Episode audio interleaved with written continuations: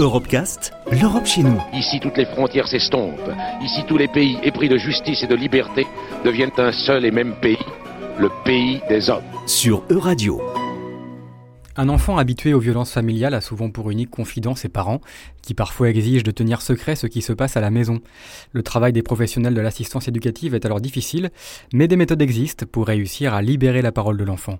Soazi Gamar est psychologue en protection de l'enfance à Rennes. On utilise beaucoup le dessin, on utilise beaucoup le jeu, euh, et puis on essaie de privilégier, aussi des, des rencontres de l'enfant, par exemple parfois à son domicile pour qu'il soit euh, en confiance.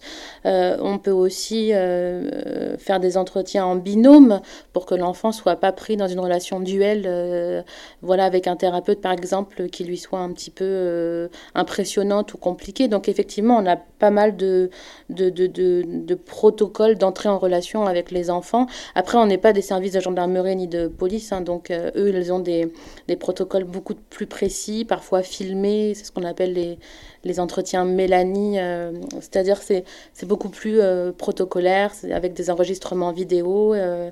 nous, on essaye vraiment de, de recevoir l'enfant, euh, d'évoquer ce qu'il en est de, de, de la violence qu'il a euh, subie euh, au sein de sa famille, mais on vient aussi s'intéresser à lui, voilà, à l'école, avec ses copains, dans ses loisirs, c'est-à-dire qu'on essaie de faire un, un état de lieu de ce qu'il est dans sa singularité et dans une comment on va dire, dans sa globalité. Quoi.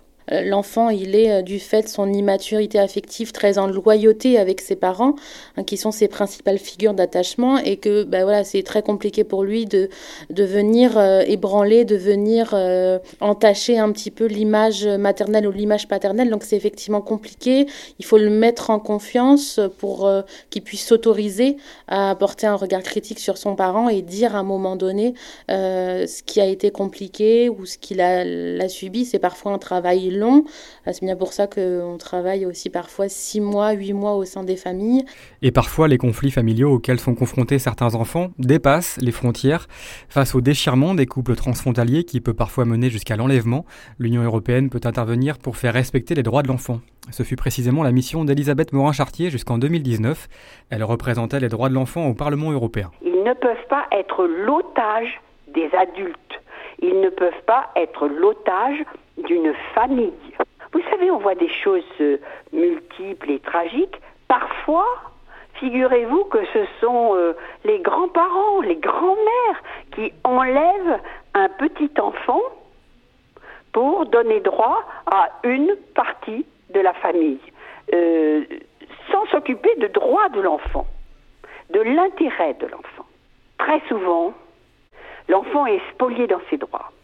Et donc, il est normal et juste que euh, les enfants qui ont depuis euh, 30 ans euh, une charte euh, européenne des droits de l'enfant, euh, que les enfants puissent être euh, restaurés dans leurs droits. L'intervention de l'Europe est absolument indispensable parce que euh, vous avez des États avec lesquels il est extrêmement difficile de traiter, voire impossible.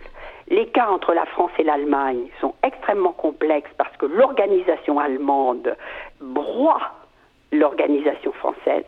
Comprenez, chaque État membre s'organise. Mais vous avez des États avec lesquels il est impossible de euh, s'organiser. euh, je pense à la Russie, je pense à la Chine, je pense au Japon, et nous avons des cas avec tous ces pays-là. Retrouvez l'intégralité des Europecast sur euradio.fr.